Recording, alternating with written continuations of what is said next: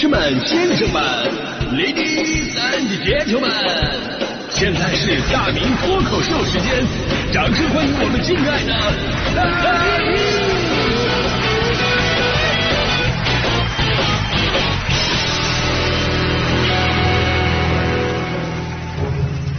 好，欢迎各位来到今天的大明脱口秀，我是大明啊。今天是中国网民节，我还特意上百度查了一下对这个节日的一个具体的定义啊。百度是这么说的：中国网民节为每年的九月十四号。一九八七年，中国于此日发出了首封电子邮件。二零零九年，中国互联网协会确定该日为网民节日期，近三亿互联网网民从此拥有了自己的节日。这就意味着啊，网民节如同记者节等节日一样，获得了官方和大众的认可啊。这是百度的定义啊。呃，后面那一句呢，我是觉得是在胡扯。这个真的。中国网民节是我觉得最没有必要庆祝的节日，它不可能跟什么记者节、教师节、护士节，甚至妇女节、劳动节一样啊。为什么？很简单，你想啊，记者节你可以给记者放假一天，他们无比开心。教师节，你让老师今天不用讲课了，他们会非常的享受。同样道理，护士节你让护士休息，妇女节让妇女休息，劳动节让劳动者休息，大家伙都乐不得的。但是中国网民节，你让大家伙断一天网试试，这天网民将会生活不能自理，地球都会出现危机。这说明什么？这说明上网在今天对于我们来说，它已经不是附加的一种生活。活动啊，或者说生活的工具了，而是像呼吸一样的本能。人作为一种生物，现在有三大最基本的需求：生存、繁殖以及上网。如果是这三个里边你非要去掉一种的话，现在很多人都会选择去掉繁殖。前两天，中国互联网信息网络中心发布了第五十二次中国互联网络发展状况统计报告。截至二零二三年六月，我国网民的规模已经达到了十点七九亿人，互联网普及率达到了百分之七十六点四。而以前我们经常会提到的上网时间，呃，已经没有人关注了。因为你要搁以前的话呢，上网它只是个工具，它是有时间跟频次的概念的。我记得去年好像还有这个数据呢，说中国网民人均每周上网时长是二十九点五个小时每周啊。但实际上，我是觉得这两年早就应该没有这个概念了。网友们的真实状态是这样的：我一天就能上二十四个小时的网，我想甚至上更多，但一天只有二十四小时的设定限制了我的发挥。真的是这样，现在哪还有上网的概念了？我觉得我一天我就没下去过呀，对吧？查资料，你刷视频，时不时的微信聊天，社交平台种草，哪怕到了晚上睡觉，我还带着智能手表，随时监测晚上睡眠的数据，然后上传，都离不开网络呀。以前过年回家，我爸妈总是跟我吐槽说：“哎呀呀，你看看你啊，哎呀，你是回来看我们呢，还是看朋友啊？” 到家以后，行李一放，然后就人就跟朋友出去喝大酒，喝到半夜去了。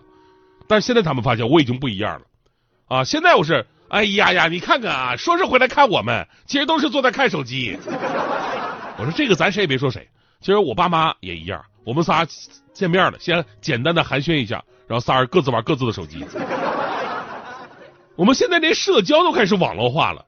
就有一天，我妈看着我沉迷网络的样子，突然问我一个问题，说：“万一有一天网络消失了，你该怎么办？”就那一刻，我醍醐灌顶，我想通了很多的事情。原来我人生当中最重要的使命就是保护互联网，可不能让它消失啊！那是我的家人、我的朋友、我生活的全部啊！但是我的心里呢，有一种隐隐的恐惧。没错，这。网络时代，这是时代的进步。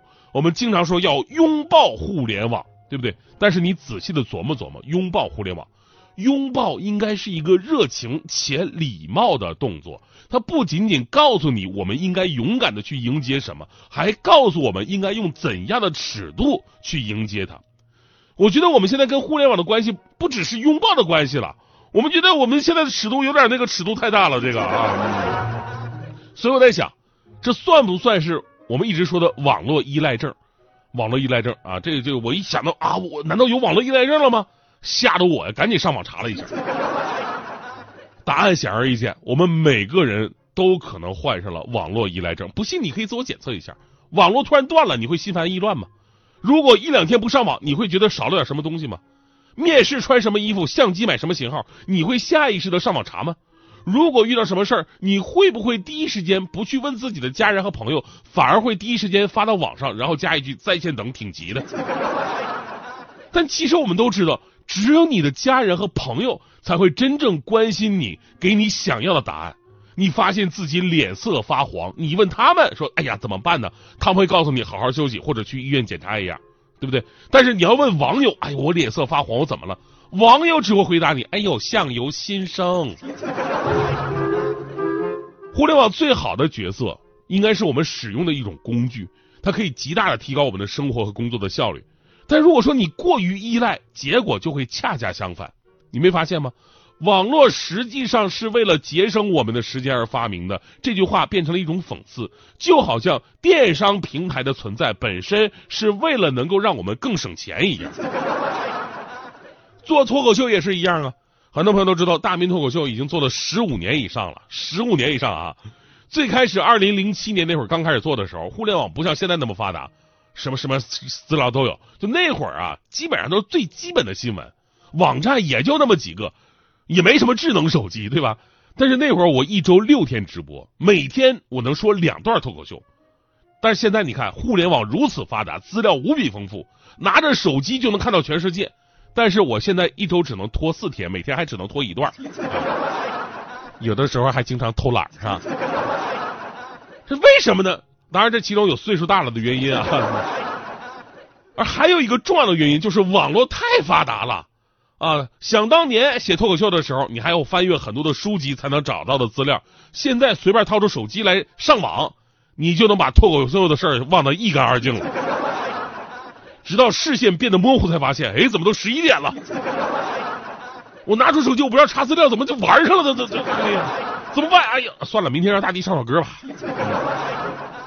以前我上厕所，上厕所最多五分钟完事儿，谁想在那里边待那么长时间啊？但是自从有了互联网，这个时间直线上升。我最开始没意识到是我沉迷网络的问题，我以为人到中年都这样，都容易细水长流。但是每次现在啊，到商场上厕所，我还是会很快的出来。为什么？因为商场的洗手间大多没有信号。我坐在马桶上，看着无法上网的手机，就像捧着板砖蹲厕所的傻子一样。这就是我一个重度网络依赖患者的自白。我们必须承认，互联网对我们的世界的改变是显而易见的，让我们的生活越来越便捷了。但是，记住，越来越便捷不等于越来越好，因为便捷是什么？便捷是客观的存在，好则是我们主观的感受。只有我们能把控好人与网络的关系，才能真正的过好自己的生活。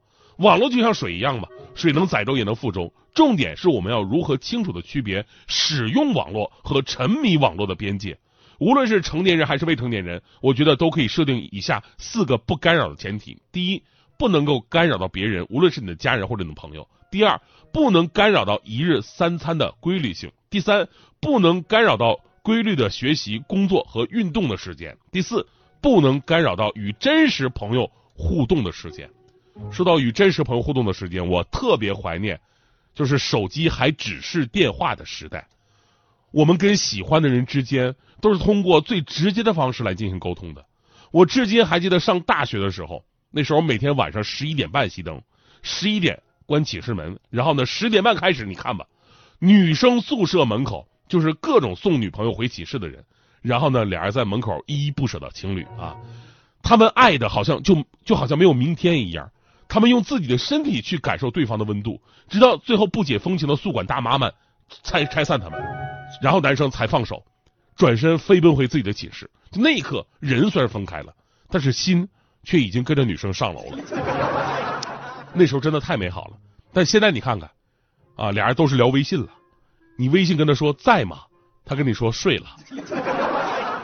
你跟他说晚安，他没有回话，而是点开了另一个人的头像问。在吗？